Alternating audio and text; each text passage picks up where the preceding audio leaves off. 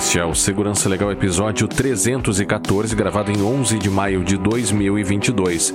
Estratégia Brasileira de Inteligência Artificial. Neste episódio, conversamos com Juliana Sakai e André Fernandes sobre a Estratégia Brasileira de Inteligência Artificial, a EBIA.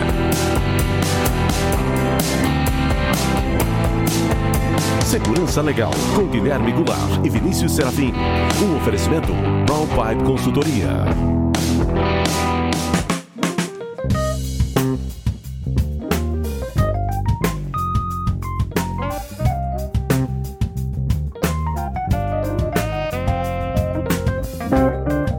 Sejam todos muito bem-vindos e bem-vindas. Estamos de volta com o Segurança Legal, o seu podcast de segurança da informação e direito da tecnologia. Eu sou Guilherme Goulart e gostaria de lembrar que para nós é fundamental a participação de todos por meio de perguntas, críticas e sugestões de tema. Para isso, estamos à disposição dos ouvintes pelo Twitter, no arroba Segurança Legal, pelo e-mail podcast arroba segurançalegal.com, youtube.segurançalegal.com e agora no Mastodon. Se você quiser também nos seguir nessa rede social, é só pesquisar lá por arroba segurança legal, arroba mastodon.social. Também temos a nossa campanha de financiamento coletivo no PicPay, picpay.me barra segurança legal e também no apoia-se, apoia.se barra segurança legal. E também o Pix, né? Se você se sentir mais à vontade fazendo a sua contribuição pelo Pix, basta acessar lá o site do, do Segurança Legal e verificar a nossa chave lá para fazer a sua, a sua colaboração por este e-mail. Bem, como vocês já conseguiram ouvir ali na, na nossa abertura, hoje a gente tem uma entrevista especial aí com duas feras né, que vão nos ajudar a entender um pouco mais sobre a estratégia brasileira de inteligência artificial. Então, vamos à entrevista que fizemos com a Juliana Sakai e com o André Fernandes. Então estamos de volta com os nossos convidados de hoje para conversar aqui um pouco sobre a EBI, a Estratégia Brasileira de Inteligência Artificial, e estamos então aqui hoje com a Juliana Sakai, diretora de operações da Transparência Brasil, formada em Relações Internacionais pela Universidade de São Paulo e mestre em Ciência Política pela Leuphana Universität de Lunenburg. Espero que tenha falado certo aqui, Juliana. Atuou junto ao Programa das Nações Unidas para o Desenvolvimento do Timor-Leste e a Transparência Internacional. Também integra o grupo de trabalho de inteligência artificial responsável da Global Partnership on Artificial Intelligence. Seja bem-vinda, Juliana, tudo bem? Tudo bem, eu que agradeço aqui a, a, o convite, a oportunidade de poder falar hoje, e você falou tudo certinho, sim. É Obrigado, valeu. E também nosso amigo André Fernandes, advogado, head de Direito Digital no Bonora e Oliveira Advocacia, doutorando em Direito com foco em Processo, Tecnologia e Inteligência Artificial e mestre em Direito no programa de pós-graduação do PPGD da Universidade Federal de Pernambuco, na linha Teoria da Decisão Jurídica, também graduado em Direito pela Faculdade de Direito Recife, fundador e pesquisador do nosso querido Instituto de Pesquisa em Direito e Tecnologia do Recife, IPREC. Seja bem-vindo, meu querido amigo André. Obrigado, Guilherme. Eu acho que eu vou já recortar esse trecho do querido IPREC para colocar lá como portfólio da gente. É muito bom Não, estar aqui com vocês. Ah, igualmente. Obrigado, pessoal. E, mas é querido mesmo, a gente gosta muito do, do. Aí tem uma, uma ligação até né, afetuosa com vocês aí. Pessoal, é, hoje então é, vamos falar sobre o EBIA e eu confesso para vocês que não era um tema que estava no nosso radar, né, Vinícius? Embora a gente é, investigue estude também aspectos de inteligência artificial. É, nos últimos tempos a gente tem estudado um pouco mais de até de proteção de dados, mas aí veio esse tema e, e aí o próprio André sugeriu que a gente poderia é. conversar sobre isso, né? É, foi naquela, foi naquela minha passagem a convite do IPREC, uhum. é, lá em Recife, lá no. Acho que foi mês passado, né? já, já fez exatamente um é. mês. Eu acho que foi exatamente sim. o mesmo. Sim. E, uh, André, acho que você poderia começar comentando um pouquinho. Acho que primeiro o que, que é o EBIA, né? Para quem não, não sabe, acho que a grande maioria dos ouvintes aí pode não ter ouvido falar sobre a Estratégia Brasileira de Inteligência Artificial. Também contando um pouco desse histórico, como esse documento foi criado, enfim, falar um pouquinho para a gente sobre isso. É, então, é, eu vou tentar também não me alongar muito nisso, porque eu acho que o mais importante do que o histórico da estratégia é aonde ela está indo, né? E quais são as diretrizes que estão sendo seguidas. É, ou talvez não esteja, né, não esteja acontecendo. Mas a estratégia ela nasce desse contexto, primeiro, da provocação da OCDE é, com os países membros é, da construção de inteligência artificial. Né? Então a OCDE vai lá e faz aquela carta de princípios que acabou ficando bem famosa sobre princípios básicos para a inteligência artificial. E o governo brasileiro se sente então estimulado nesse diálogo internacional a produzir um documento. E esse documento então seria a Estratégia Brasileira de Inteligência Artificial. Isso lá entre 2018 e 2019, esse diálogo e esse início de trabalho. Uhum. E aí o governo brasileiro estuda uma maneira, né, começa com aquela faz uma contratação de uma consultoria específica para isso que faz uma análise do mercado brasileiro e dos debates internacionais, faz um benchmark todo bonitinho é, e monta um modelo que acabou ficando o próprio modelo da, da EBIA, né? Então já é o primeiro ponto que eu já trago assim, é o fato de que o modelo que a consultoria prepara é o modelo do documento final da EBIA, Apesar uhum. que entre um e outro tem a última etapa que é a de consulta pública, né, que uhum. aconteceu ali no final de 2019 e 2020. Uhum. E essa uhum. consulta pública, ela tá muito pública no nome, né? Uhum. E na oficialidade, mas é, eu tenho certeza que vocês também devem se perguntar, mas quando foi essa consulta? Como é, é que ela aconteceu, uhum. né? E aí a pandemia só piorou isso. Então depois tem a consulta pública e lança-se o documento, que é o documento que a gente tem disponível hoje da estratégia. Uhum, uhum. E ele também, acho que uma, um ponto interessante dele, que é tá da própria estruturação, é que ele se organiza em torno de eixos, né? São nove eixos aqui, alguns transversais e alguns verticais. E aí, Juliano, você gostaria de falar um pouquinho aí sobre, sobre esses eixos e até a, a tua participação em alguns deles, que a gente sabe que, que também já ocorreu? Sim, claro. É, bom, existem esses eixos transversais, né? Por exemplo, legislação e regulação de uso ético, governança, aspectos internacionais, que vão passar por diversos eixos temáticos que eles chamam de, de verticais, né? E aí uhum. você tem educação, força de trabalho, né? Segurança pública, aplicação no poder público. Então, assim, é, eles tentam separar né, nesses eixos diferentes, porque no fundo é, não tem como a gente falar, por exemplo, é, o, o, aspecto de governança é extremamente amplo. Então, aonde entrar em temas de educação ou segurança pública, por exemplo, né, vai, vai é, correr por esses eixos temáticos com uma possibilidade de interação entre eixos. Né? Uhum. Mas eles são realmente, os transversais são bem grandes, com, com uma grande quantidade de ações. É, uhum. Particularmente, a Transparência Brasil tem participado da, de algumas conversas dentro da, desse eixo de legislação e de governança, que são questões que interessam muito a gente, e também de é, aplicação no poder público, né, já que a gente monitora o uso do poder público. E a gente uhum. tem é, é, acompanhado e coordenado o eixo de segurança pública especificamente. Então, aí entram né, questões bastante delicadas é, de uso de de alto risco. Claro.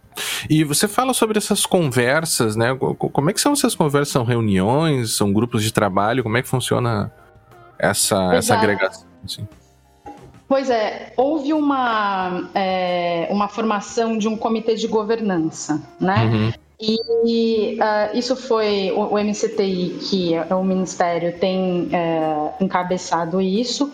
E uh, Dentro desse comitê estão algumas organizações e muitas associações, né, grupos representativos. Uhum. Uh, e o que aconteceu? Cada, cada uh, membro né, desse comitê de governança uh, apresentou ali qual era o interesse, qual era o seu interesse né, específico dentro desses eixos, né, de acompanhar ou de coordenar. Então, uh, houve uma distribuição a partir uh, desse, dessa, dessa primeira manifestação para o MCTI. Eles compilaram isso e dividiram aí coordenação uh, desses eixos, ainda que uh, qualquer membro possa participar uh, de, outro, de outro eixo, né?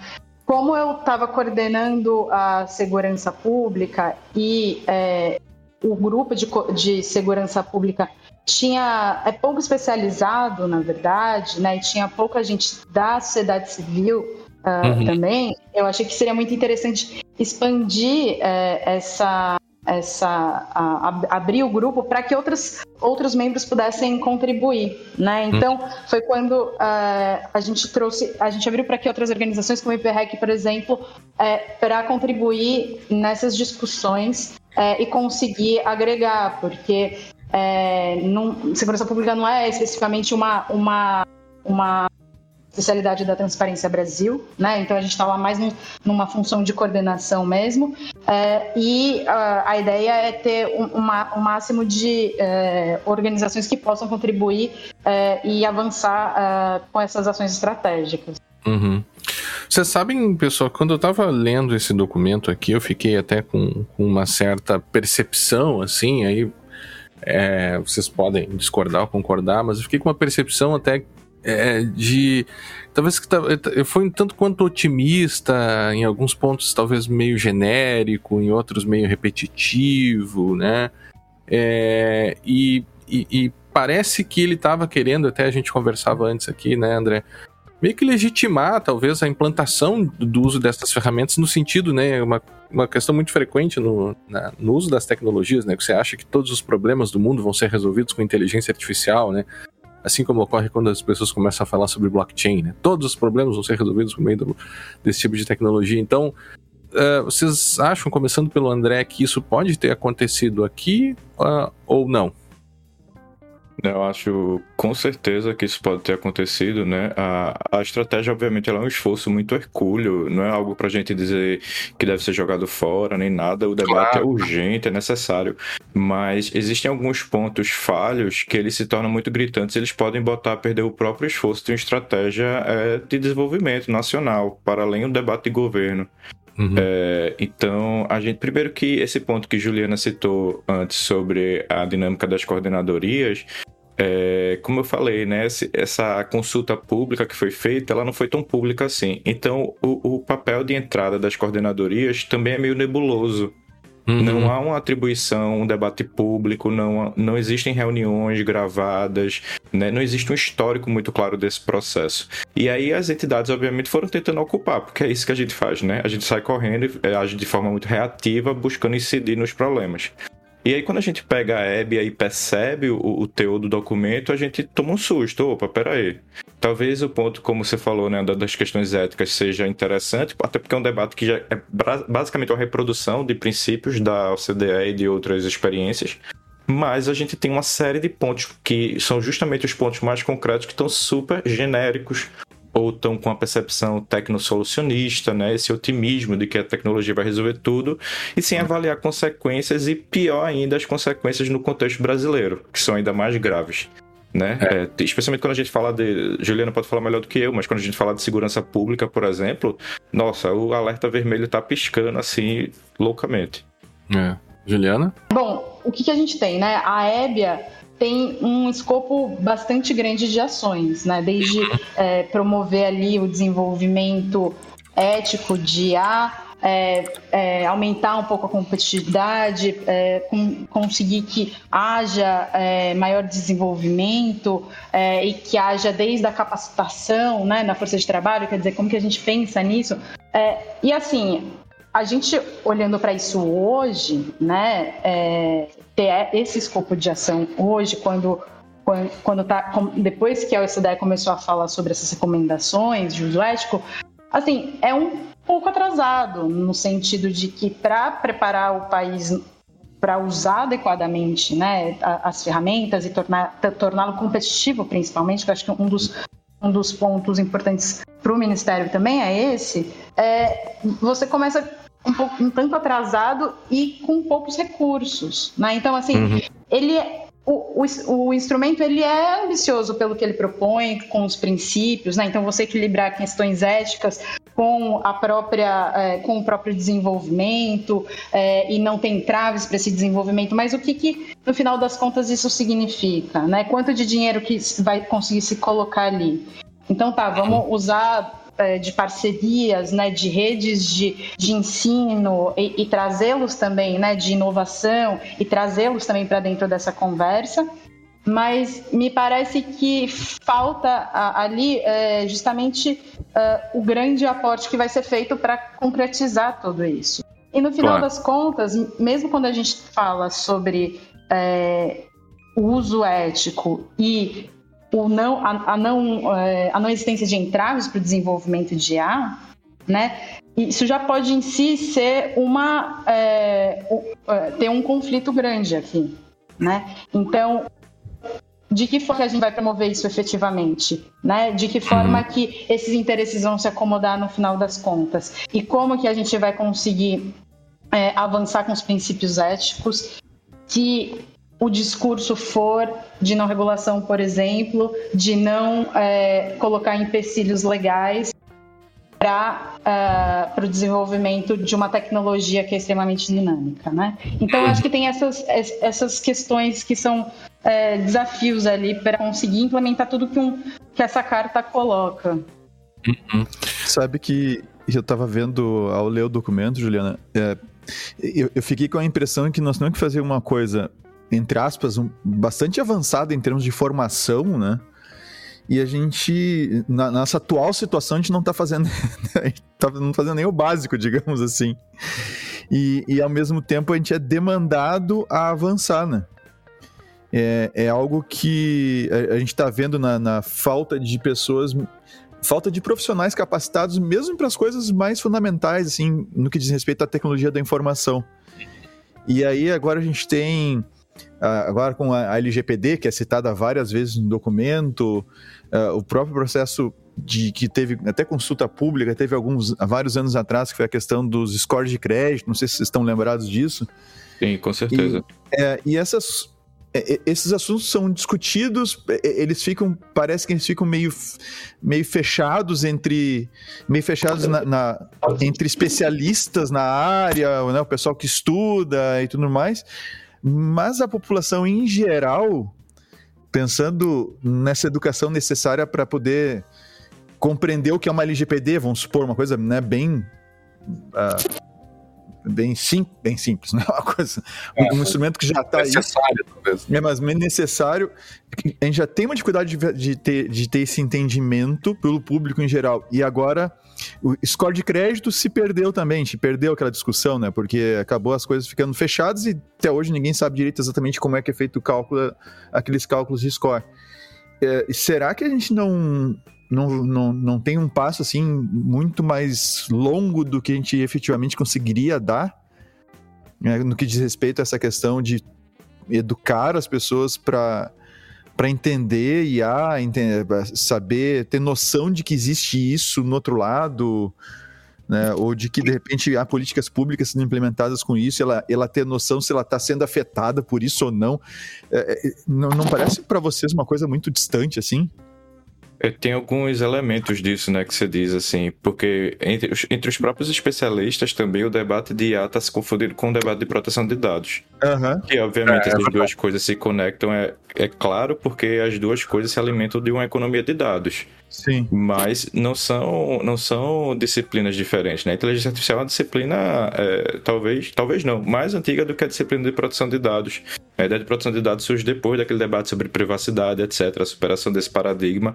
E isso é muito mais recente do que o debate sobre inteligência artificial, que, assim, como disciplina é ali década de 60, 50, mas como ideia mesmo, esses debates de uma, né, dessa replicação do humano é milenar. Então, uhum. até os especialistas estão nessa mitificação. E aí, quando a gente pensa nesse processo de aceleração das instâncias do Estado brasileiro, porque isso está acontecendo também no legislativo, né? A gente vai, acho que a gente vai falar sobre isso depois. Mas é, é uma corrida. Eu lembro de uma palestra que eu estava vendo que um, um, juiz mencionava que é, todo mundo no judiciário quer uma inteligência artificial para chamar de sua. Eu acho que não é só uhum. no judiciário, isso está acontecendo no geral, né? Todo mundo quer dizer que está antenado, que está ligado. E Juliana jogou um ponto, assim, uma luz muito importante, que é as importações acríticas de princípios, por exemplo, às vezes elas estão até desatualizadas. Então, de um lado a gente importa criticamente, e do outro lado a gente não desenvolve de, de baixo para cima, né? Os conhecimentos que a gente já tem aqui na Academia Brasileira. E por último, nada disso é traduzido para o povão. A gente está lutando por uma economia de proteção, ou por uma cultura de proteção de dados. A economia já tem, na verdade. Uhum. É, e imagina esse debate sobre IA, né? É, quando, quando eu penso sobre o uso do poder público, né, o uso de IA, que a gente está falando, é, eu acho que tem umas questões muito básicas em relação justamente à produção de dados, né? Que é isso que vai resultar num, numa, numa IA consistente, eventualmente, num sistema consistente. É, e é, o, a, a, produção de dados, né, ela não é tão hype como falar, nossa, uhum. estou trabalhando aqui em qualidade de dados, melhorando a, a qualidade de, é, dessa base de dados. Ela ainda tem muitos problemas. Então, eu acho que assim, é, existe um, um, desafio que as pessoas em geral não gostam de olhar, não gostam de mexer tanto, que é mexer nos dados, que é a base de, disso, né? Vai ser a base do sistema. Então, e todo mundo quer desenvolver, né, nessa, nessa pegada do que, que é, da, do que parece inovação e avanços, etc. E aí tem até uma discussão de, de assim, é necessário para o que você quer, né, é, fazer ah. esse uso de, ah, né, o, é, existe um, umas ferramentas ali de, de para compras públicas que foram lançadas recentemente, é, que é basicamente um guia para compras, compras públicas de ar, que uma das questões é, é, fazer essa avaliação, se você precisa de, de um, um, sistema de inteligência artificial, uhum. ou se tem algo mais simples que resolva o problema, né, porque a, às vezes a questão é muito, ah, quero usar, e aí você faz uma aquisição de um produto que você não entende, né? não, não, não tem é, capacidade de, de avaliar criticamente o, re, o resultado daquilo. Né? Se, se, se aquilo está sendo. Se a efetividade existe ou não. Se na verdade aquilo não foi tão bem desenhado para você, mas foi para outro contexto. Né? Uhum. Então aquilo está dando muitos. É, tá dando uma taxa de erro muito maior do que devia. E qual é a capacidade do, do governo de contornar esse principalmente, né? Hum. De, principalmente se você tem um sistema que é fechado, que ele não é ele não é desenvolvido internamente. Então, eu acho que existem é, esses desafios nesse aspecto. Hum. E a própria é, ponderação entre a eventual efetividade e com os riscos, né? Porque embora vocês não vocês tenham colocado muito bem isso, né? Essa confusão que às vezes pode existir entre inteligência artificial e, e, proteção de dados, né, e que elas sim se conectam a partir do momento em que dados pessoais vão ser tratados, mas não somente, né, porque é um dos pontos que eu acho que deve ser a preocupação de vocês também aqui, e eu sei que é um ponto lá do final, mas acho que já dá para conectar com, com isso, é a questão da segurança pública, né, e, e olhando para aqueles eixos ali, talvez, né, pessoalmente, assim, eu acho que a, a, a, é, se eu fosse escolher a maior preocupação que eu teria com o uso de, de, de, técnicas de inteligência artificial de maneira geral, se dá no âmbito da segurança pública, que parece, é, porque parece que ali, e, e, as coisas que a gente já tem visto acontecendo aqui no Brasil, e até o, o documento traz algumas alguns dados importantes assim de, de alguns de algumas é, de alguns batalhões lá da, da polícia do, do Rio de Janeiro que, que teria até um assim seria bastante frequente que representaria 10% das prisões aqui do 19º batalhão da PM do, do Rio de Janeiro eu até não sabia disso.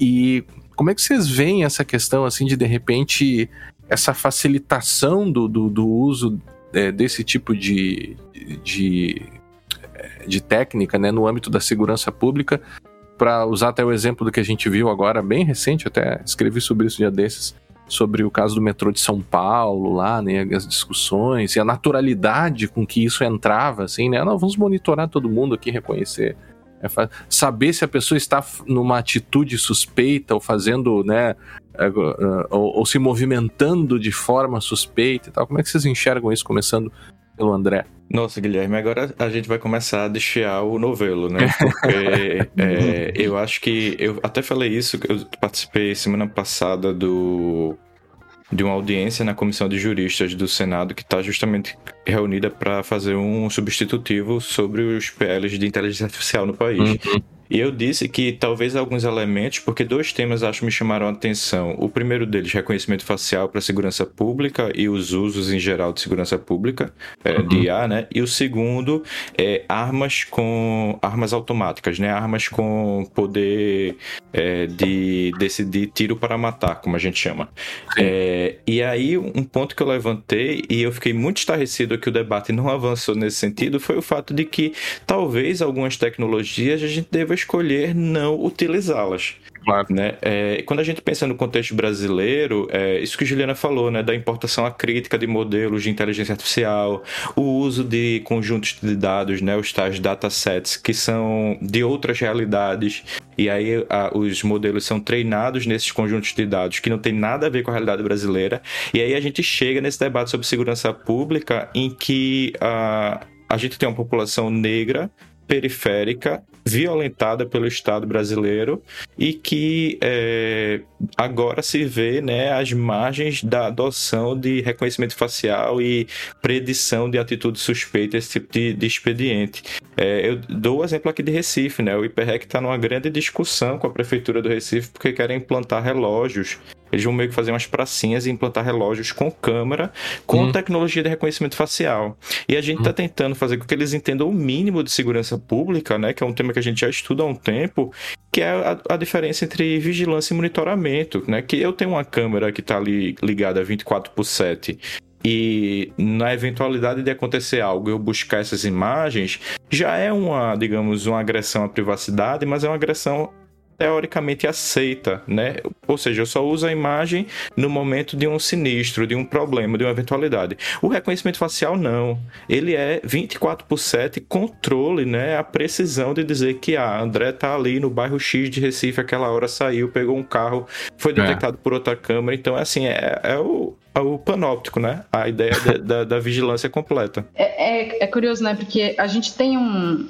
Existe um princípio básico da, da inteligência artificial que é ser centrada, ser direcionada para pessoas humanas, né? Que faça, seja feito um bom uso é, com o objetivo de melhorar né, a vida das pessoas. Então, é, existe uma importância de direitos humanos aqui que é fundamental. Né? A gente uhum. não pode ter, obviamente, um desenvolvimento de uma tecnologia que vá ferir os direitos humanos. Claro. E a gente fez um trabalho justamente é, fazendo um, um, mapeamento de uso de ferramentas é, que o governo federal estava usando para tentar identificar potenciais riscos, né? E aí são vários tipos de riscos que podem ter, pode ser de acesso a crédito, pode ser de discriminação, mas a questão da segurança pública, ela é realmente um tema muito sensível, porque a gente está falando é, da vida das pessoas, de encarceramento, né, de uma discriminação dentro desse sistema de justiça que, como o André falou, é extremamente racista. É, então, assim, de que forma né, que a gente pode é, pensar numa tecnologia que vá contribuir, né, mas não vá ferir ou agravar ainda os problemas que a gente já tem. Então, é, a discussão né, é, de, da, de, reconhecimento facial ou, me, ou mesmo policiamento preditivo, né, é super complicado, porque já isso, isso leva para questões de discriminação algorítmica, né? Uhum. Seja por falso positivo, seja de perfilamento racial. E aí isso, é, isso tem sido muito discutido. E até, até empresas né, têm, têm desistido de, de continuar com algumas dessas tecnologias, é. até não ter certeza de que isso seja seguro, porque é um risco alto. A gente está falando de, de riscos altos aqui para as pessoas. Né?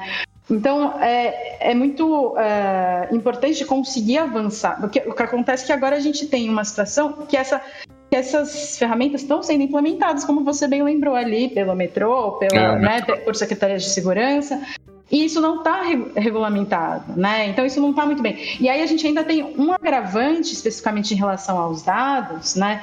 É, e isso foi até discutido recentemente numa última reunião com o Ministério da Justiça, uhum. porque não há ali assim é, da parte do Ministério hoje, né? No que eles informaram, ações uh, que sigam em torno de governança é, de, dessas ferramentas conforme prevê a, a EBIA, né? Então, assim, tem algumas ações, as ações da EBIA, de, do eixo de segurança pública, são justamente para conseguir promover governança no uso desse tipo de ferramenta, com, com uso de é, é, relatórios de impacto, né? Para estimular os órgãos é, para é, fa fazerem uso dessas ferramentas, ter mecanismos ali eficazes para que pessoas monitoradas possam reagir, por exemplo, e uma série de questões também relacionadas a dados. E aí, quando isso chega na LGPD, o fato da é, LGPD não ser aplicada à segurança é, vira motivo para dizer que a gente não pode avançar nada até que uma legislação sobre proteção de dados aplicada à segurança pública esteja valendo. Mas isso também é falso, em parte, porque né, na própria LGPD está previsto ali alguns princípios né, claro. que, devem ser, que devem ser incorporados nessa legislação penal é, futura a ser feita. Né? Então, assim, é, não é que há um há um vácuo regulatório, mas não um completo vácuo regulatório. Então não é que não dá para fazer nada e não avançar nada até que isso, é, até que essa legislação avance. Né? A gente precisa, inclusive, é, ter parâmetros e obedecer a princípios. E existe uma série de normas, inclusive de direitos humanos, uhum. que devem ser obedecidas, independentemente do uso de A ou não. Né? Então, uhum. é, eu acho que existe uma série de questões muito urgentes que, infelizmente, a gente não está vendo a essa urgência refletida em ações, né, para conseguir controlar e acompanhar e monitorar é, o uso desse tipo de ferramenta, né? Quem tem feito muito isso é a sociedade civil e a imprensa, né? É, mas sabe que realmente é... eu acho que a gente tem que considerar também o a própria, o próprio Estado brasileiro, né, a maturidade das nossas instituições, né, sobretudo quando a gente começa a falar sobre, sobre as polícias, as forças policiais, até o próprio MPF, né, e, e como no, no Brasil as forças de investigação elas ficam muito. Dá para se dizer assim, se fiam muito na, na, em interceptações, por exemplo, porque é muito mais fácil você ficar inter, é, interceptando, interceptando, interceptando, e em alguns casos até violando até o que diz a própria lei das interceptações sobre os prazos, né? E porque é muito mais fácil do que fazer, e mais, às vezes, mais barato do que você fazer uma longa investigação, investir em recursos humanos, enfim. Então eu fico pensando nesse contexto brasileiro problemático já no uso de tecnologias e de meios de, investi de investigação menos invasivos e menos assim disruptivos, dá para se dizer, do que a própria inteligência artificial, eu fico preocupado de ver isso acontecendo nesse contexto atual, né? E aí basta a gente pensar em, em como a literatura e o cinema já trouxeram para a gente aí, né, André? É, exemplos muito distópicos assim do uso dessas, dessas ferramentas é, e realmente eu, eu, não sei sabe se a gente está pronto para fazer já estamos fazendo né mas eu não sei se a gente estaria pronto para lidar com isso no, sobretudo no momento atual, né? Não, esse é o famoso caso do. Como é que é que falou o ditado? De trocar a roda com o carro andando, não é isso? É, é, é, isso, é, é isso, que está acontecendo com a gente, né? Porque esses sistemas eles estão sendo aplicados especialmente pelo setor privado é, há uma percepção muito mitificada, um, um, negócio meio místico do que é inteligência artificial, porque acho que até a Juliana mencionou mais cedo é, sobre a questão dos modelos e da, do uso de tecnologias que às vezes sequer são inteligência artificial, né? São tecnologias que, que são técnicas estatísticas básicas. Né? E aí tudo agora tem que ganhar o carimbo de inteligência artificial, porque eu esqueci agora o nome do, do autor. Foi um livro que foi publicado é, junto com o pessoal lá da FGV, foi, fez a tradução, mas ele fala que inteligência artificial é um meme de marketing da forma hum. como é tratado. É muito mais sobre vender produtos que às vezes sequer se trata de inteligência artificial como é definido no conhecimento científico, do que pensar as consequências disso, né? Então, é, do ponto de vista da segurança pública, e quando a gente junta esses elementos negativos, né, essa primazia dos interesses do governo e do setor privado, a falta de uma participação acadêmica, multissetorial. Eu não estou nem chegando no nível da educação do, do povão, tá? Porque aí, meu Deus, uhum. né? Eu estou falando uhum. de participação qualificada desses setores, pelo menos é, a gente está falando de risco de vida mesmo. A gente está falando de perda do ponto de vista do direito, do, do bem jurídico mais importante que a gente tem. Né? Para além das questões como, por exemplo, a ideia de uso de IA para segurança pública, leva a gente a um debate que proteção de dados também enfrenta, que é a história do chilling effect, né? do efeito inibitório. Porque as pessoas uhum. vão começar a ter é, medo de se comportar de forma livre, porque eu vou ter na cidade toda uma série de câmeras que detectam, não só fazem o registro de que eu estou ali, como sabem que exatamente eu estou ali dentro de uma central de monitoramento qualquer que seja, né? Então, uhum. é, é, é, sempre um grande perigo.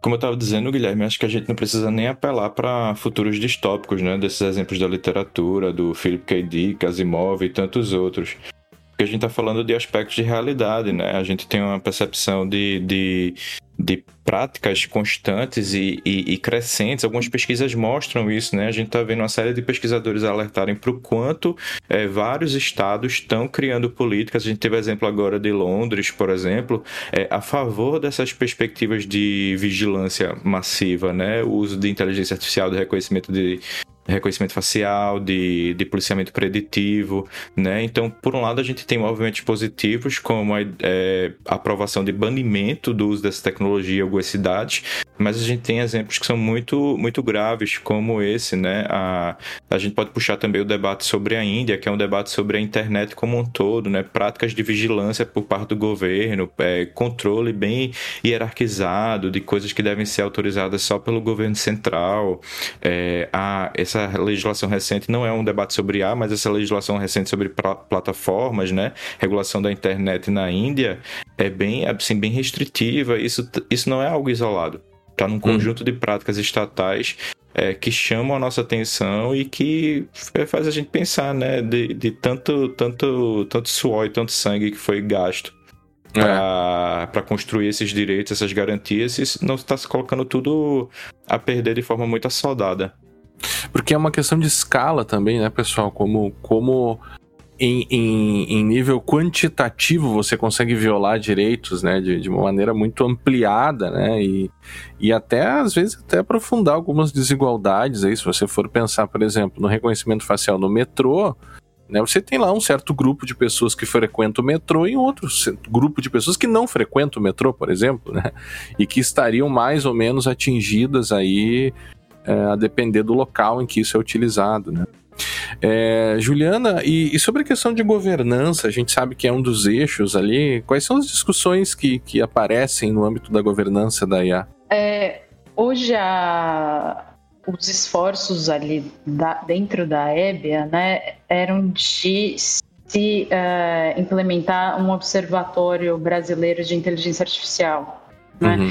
É, enfim, tem diversas ações estratégicas super importantes, né? Tratar de princípios, enfim, definir os princípios aos quais a IA deve responder. Tem algumas questões que também é, dizem respeito a, a, diretrizes dos relatórios de impacto, né? É, mas uh, a conversa ficou uh, centrada nesses observatórios e é, eu acho que talvez o André pode até é, complementar isso, né? Quer dizer, é, a responsabilidade dessa coordenação estava com o CGI. Uhum. Né? E o que é, a gente ouviu numa última reunião é, foi que é, houve uma paralisação dos trabalhos em uhum. relação a isso, né? É, do que eu entendi, parecia que era uma, uma espécie de é, entendimento ali, é, um, um, desentendimento, vamos dizer, sobre quem que deveria tocar essas ações propriamente ditas, né? Então, acho que isso volta até para a questão de, de transparência da governança, né? É, sobre de que forma que é, estão é, geridas essas lógicas do, do é, dos grupos, né? E, e, e, qual que e por que que isso parou exatamente? Então, enfim, se o André quiser complementar para falar um pouco melhor dessa questão. É, não são alguns pontos interessantes, né, que a gente tem é, que de fato o CGI é, é uma autoridade no país, né, e viria coordenando e dando impulso a isso mas é, até a própria paralisação do eixo não ficou muito claro, né? É, não, foi, não foi algo que foi comunicado nem acordado com o grupo de especialistas. Foi algo que aconteceu, que a gente soube, mas por ter sido provocado, é, ou melhor, por provocar, desculpa, o, próprio Comitê Gestor da Internet no Brasil para a gente entender o que é estava acontecendo, porque que as, as discussões tinham parado. É, e aí, o eixo de governança, como um dos eixos transversais, né, ele vai atravessando todos os outros temas. E é engraçado, um ponto que, que eu já destaco, que me chega aqui à memória dos debates, é que, um, ah, o, o debate com os demais eixos que seriam atravessados pelo eixo de governança é, não foi acolhido a ideia de que o eixo de governança deveria atuar de forma separada dos outros, né? Isso foi um debate que foi feito no grupo de especialistas. Como é que a gente pode falar de governança, é, especialmente numa política geral, que é o que a EBIA se propõe a ser, e a gente não dialoga então com a, o aspecto específico da agronomia, da saúde, da educação, etc. Porque como é que eu vou montar uma regra geral se eu não sei os casos específicos, eu não faço mapeamento disso? Né?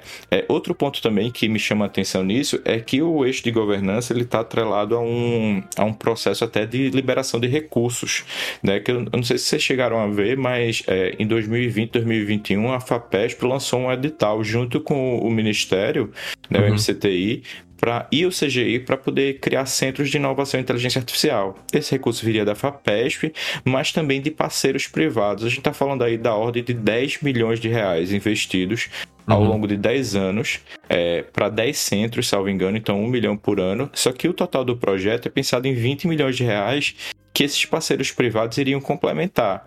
Agora uhum. eu te pergunto, a gente sabe quem são esses parceiros privados? A gente sabe como é que está se dando esse processo de tomada de decisão e influência? Não, a gente não sabe de nada. A gente não sabe é onde esses recursos estão sendo empregados, se está tendo, quais são as iniciativas que esses centros estão realizando, né? Então fica aquela coisa que você falou logo no começo, Guilherme, assim, é um debate, ah, é tudo muito bom, tudo muito positivo, como é que a gente pode aplicar o princípio da, da, da privacidade, o princípio da minimização de vieses na IA, mas não existem diretrizes concretas de atuação, muito menos coordenação, né? Hum. Seja por parte dos coordenadores que foram nomeados especificamente e que estão fazendo um trabalho assim, que, que eu diria que é muito digno, porque efetivamente a gente não tem uma coordenação geral por parte do governo federal para dizer assim, ó, então, tá rolando, não tá rolando, tá andando, não tá andando, quais são as dificuldades, o que é que precisa de, recu de recurso, o que é que não precisa. Tá tudo muito solto, no fim. Uhum. É, é interessante, né, que no, nós, pelo menos no passado, assim, nós, o Brasil, quero me, quero me dizer, né, a gente já, já teve assim, bons exemplos de uso de dados abertos, né, de uma série de questões relacionadas com a transparência aqui no Brasil. E isso meio que foi, foi se perdendo nos últimos anos, né? E, e transparência é muito importante. Tá, a gente está falando aqui um pouco sobre talvez uma falta de transparência no processo como um todo, mas a gente também pode falar um pouco sobre a questão da transparência na, na inteligência artificial, né? A importância da transparência e da accountability no uso de todas essas, essas ferramentas, né? Como é que você vê esse problema e essa questão, Juliana? Então, é, eu acho que a, essa questão da transparência e accountability, ela é fundamental para a gente conseguir acompanhar é, o que está acontecendo, né, é, de que forma que está sendo usado, implementado, desenvolvido, financiado ou não, né, é, esses sistemas, é, o, o desenvolvimento de sistemas de IA e de que forma. Então, assim, uma ferramenta, né? Isso é algo que está dentro do, do, do escopo ali do, do, desse eixo de governança. E a gente também trabalhou algumas questões básicas, né? A Transparência Brasil, eh, depois de fazer aquele levantamento das ferramentas do governo federal, para fazer algumas recomendações, justamente, né? Para melhorar esse accountability. Porque a, a, a grande questão é é fazer é, ser possível, né, que no, no que tange ao, ao, governo, né, que as pessoas possam entender o que, o que do que está o que está sendo feito, uhum. né? É, que é, ferramentas estão sendo usadas, de que forma, é, elas são efetivas, não são efetivas, elas, uhum. é, elas têm vieses, elas discriminam ou não, ou não fazem isso, né? Então, assim, quando a gente pensa nos riscos, né, no impacto que isso pode ter em políticas públicas, é, e em direitos humanos, é muito importante que o cidadão possa entender. E aí, eu acho que existe um, um, uma, uma diferença né, entre quem são as pessoas que, que, que, vão acompanhar o debate, que foi até o que vocês estavam discutindo anteriormente, né? De que nível o cidadão comum pode acompanhar é, é, é, um desafio de você sempre trazer uma discussão extremamente especializada e técnica para o nível das pessoas que vão interagir que terão seus dados utilizados ali para rodarem resultados e, enfim, né, é, ter impacto na sua própria vida. Agora, existe, então, assim, existe de um lado esse desafio dessa transparência, mas existe também é, o dos especialistas, né, e das pessoas que querem fazer o controle dos sistemas. Né? Então, hum. a gente vai, vai falar um pouco de código aberto, de relatório de impacto, né? de, de disponibilidade desses dados, de entender como que está funcionando, né? o que está sendo coletado, de que forma é, esses dados estão é, interagindo para é, gerar algum resultado. Né? Uhum. E se no próprio desenho, não só nos dados, mas se no próprio desenho da ferramenta, pode ter, por exemplo, um, um, um viés que, né, que impacte negativamente algum grupo, de, de forma claro. desproporcional, né?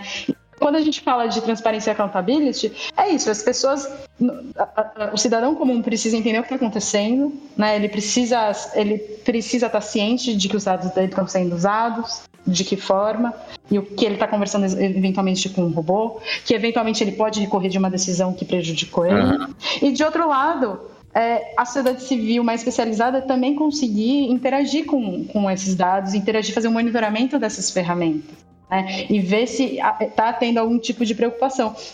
Então, assim, hoje, por não ter, a, a, não ter normas mínimas a respeito disso, né, então, não, não se avançar esses pontos mais concretos de legislação, a gente acaba é, tendo que fazer trabalhos grandes do lado da sociedade civil para correr atrás disso.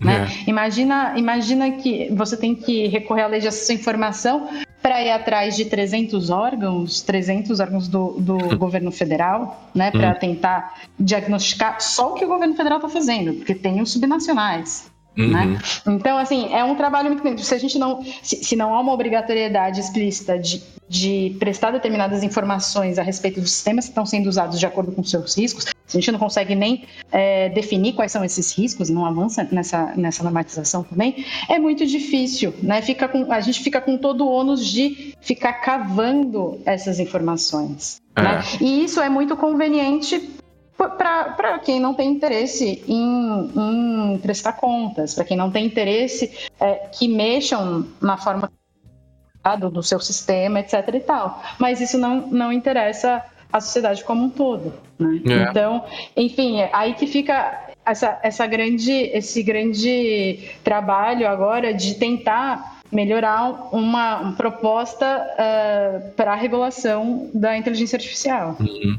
É, essa, essa parte da transparência também é interessante, né? Porque as empresas elas não têm incentivos, bem pelo contrário, né? elas não têm incentivos econômicos para serem transparentes em algumas das suas práticas né, envolvendo a inteligência artificial, porque muitas vezes o que ela quer justamente é o diferencial competitivo, ela quer justamente é proteger os processos decisórios que ela faz para que eventuais né, competidores lá não concorrentes não, não, não consigam superá-la ali na, naquela questão, né? Então você tem, André, um, um um delicado balanço aí de, de, de, como a lei deve regular isso, ou se deve regular isso, acho que deve, né? Mas, mas até onde ela deve ir.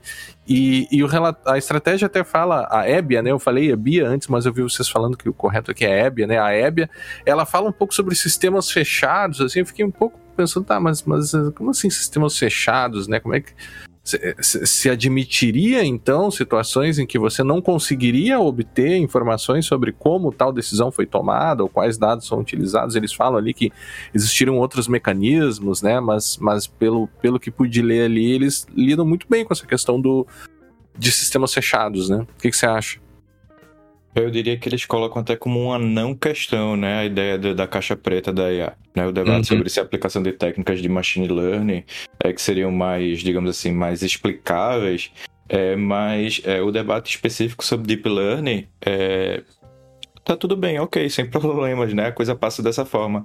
E é falando porque é meio que aquele, aquele caos grego, né? Que todo mundo já deve ter ouvido falar da cama de Procusto Hum. Que, que é lá nas histórias de Teseu que Procusto, só para enfim, para não, não incorrer muito numa, na coisa do. Acho que todo mundo sabe, talvez alguém não saiba. Era um bandido lá grego que, que ele chegava, tinha uma cama de ferro, e se a, a pessoa fosse grande demais, se hospedava na casa dele, o viajante, ele ia lá e tome, cortava as pernas da pessoa. Se fosse muito pequeno, ele ia lá e puxava, esticava a pessoa, né? Então tocava um terrorzinho ali na Grécia, na história do mito, e Teseu é o herói que, que prende e mata Procusto. E aí a gente tem essa situação, porque de um lado é, a gente não tem uma regulação é, normativa clara do tipo legislação, né, o que está sendo discutido no legislativo hoje, e que está também sendo feito de forma super acelerada, sem a devida participação. É, e de outro lado, a EBIA, e pode ser EBIA, pode ser EBIA, é, tem, não tá, tá livre aí, mas tá. ela é, ela que poderia ser esse aspecto regulatório não legal, né? Um tipo de regulação não legal, é, com mais pontos principiológicos, mas também diretrizes administrativas que o executivo emitiria de forma é, dialogada, participativa, etc., ela não anda ou se ela anda e no que ela anda, ela é muito incipiente, tecnicamente frágil, né? É, com, com coisas muito soltas. Então, ou, ou você corta a perna da, da, da população, ou você vai esticar a população até que caiba naquele modelo. E isso é, é, é, muito complicado quando a gente pensa, como Juliana falou, nos riscos possíveis que a IA pode gerar, né? Porque a gente estava falando de segurança pública, reconhecimento facial, mas a gente também está falando é, de sistemas fechados e caixa preta em credit score, né? Então você vai é. lá, você não sabe é, como um banco decidiu para para te dar ou não crédito, ou até pior, é, criação de rankings de sinistralidade para plano de saúde ou para sistema securitário em geral. Né? Todo sistema securitário é, internacional está super de olho, é, em, já vem aplicando, mas para aplicar com maior força sistemas de inteligência artificial para poder reduzir custos. Né? Mas tá, que modelo, que modelo é esse? Que conjunto de dados é esse? Como é que eu posso contestar isso? Né? E, é, é, esses são os pontos que talvez a sociedade civil levanta e que a gente não está falando de perfumaria, a gente está falando do debate básico. Né? É, um debate é. mínimo é, de boas práticas a nível do setor privado, de é, normas administrativas a nível do executivo e de uma legislação mesmo com poder, cogência, responsabilidade, que é o que o, o Senado agora está tentando discutir né? E, e, desacelerar um pouco, porque até é um, é um ponto que a gente tem que relatar que essa iniciativa do Senado nessa comissão de juristas é louvável, porque se fosse pela Câmara dos Deputados e o debate que foi feito ano passado, a gente já tinha uma legislação pronta no começo desse ano. Uhum. Era, essa era a lógica, com muito, muito, muito lobby do setor privado, né? Uhum. Que é importante, que deve estar na mesa, mas deve estar ali dialogando com as outras partes também. Bem, então, pessoal, nós estamos nos encaminhando para o final desse episódio. Eu gostaria de deixar mais alguns minutinhos aí, um tempo final para que a Juliana e o André façam suas considerações finais, começando pelo André. Então, acho que para finalizar, né, esse processo desse debate que a gente está tendo, eu falaria muito sobre esse aspecto de conclamação à participação das pessoas. Eu acho que o debate sobre inteligência artificial é um debate urgente, né? Mas ao mesmo tempo que ele é urgente, talvez a forma como ele esteja sendo construído em instâncias decisórias esteja sendo de forma assodada. Então a gente precisa pensar é, e participar, né? A, a, a gente pode pensar aí numa correlação, talvez. O próprio elemento quantitativo de aumento de participação gera uma desaceleração do processo qualitativo. E o processo qualitativo é, não deve, obviamente, especialmente no âmbito de regulações tão amplas né, no, a nível federal, ser acelerado. Então a gente precisa incrementar esse processo participatório, reconhecendo as diversidades né, de experiências, de setores, questões de minorias e tudo mais. Eu acho que minha mensagem final é para dizer para quem está ouvindo a gente que participe, que escute o que os especialistas têm a falar, as produções de conhecimento que são feitas fora do setor empresarial, que é importante, tem uma voz, tem uma expertise, mas que existem outros setores produzindo conhecimento nesse sentido, mas eu acho que a gente pode evoluir nesse caminho é, com mais participação. Obviamente é sempre um tomar lá da cá, é sempre um consenso forte, mas do jeito que está, não dá para continuar, né? Então fica esse alerta. E agradeço mais uma vez ao convite e estamos à disposição, vamos debater. Juliana? Bom, queria aqui na linha do André deixar registrada a importância mesmo da participação social. E eu acho que as pessoas é, que quiserem contribuir é, podem fazer isso individualmente ou eventualmente junto às organizações, né, como associações como a Transparência Brasil ou o próprio IPREC, né, seja apoiando, é, seja é, olhando para os materiais, é, o conteúdo que a gente disponibiliza. Eu acho que isso também é uma forma de é, promover engajamento, trazendo mais pessoas para discutir é, esse é, tema tão, tão caro para a gente, para os nossos direitos e para as políticas públicas. Né? Então, fica aqui esse convite. vamos continuar é, lutando para garantir mais transparência e, e é, participação da sociedade civil é, na discussão sobre é, inteligência artificial junto ao governo. E muito obrigada pelo convite. Adorei participar. Tá certo? Um abraço. Bem, então nós agradecemos a Juliana Sakai e o André Fernandes que nos ajudaram a entender um pouco mais a questão da estratégia brasileira de inteligência artificial Agradecemos também a todos e todas que nos acompanharam até aqui e nos encontraremos no próximo episódio do podcast Segurança Legal. Até a próxima. Até a próxima.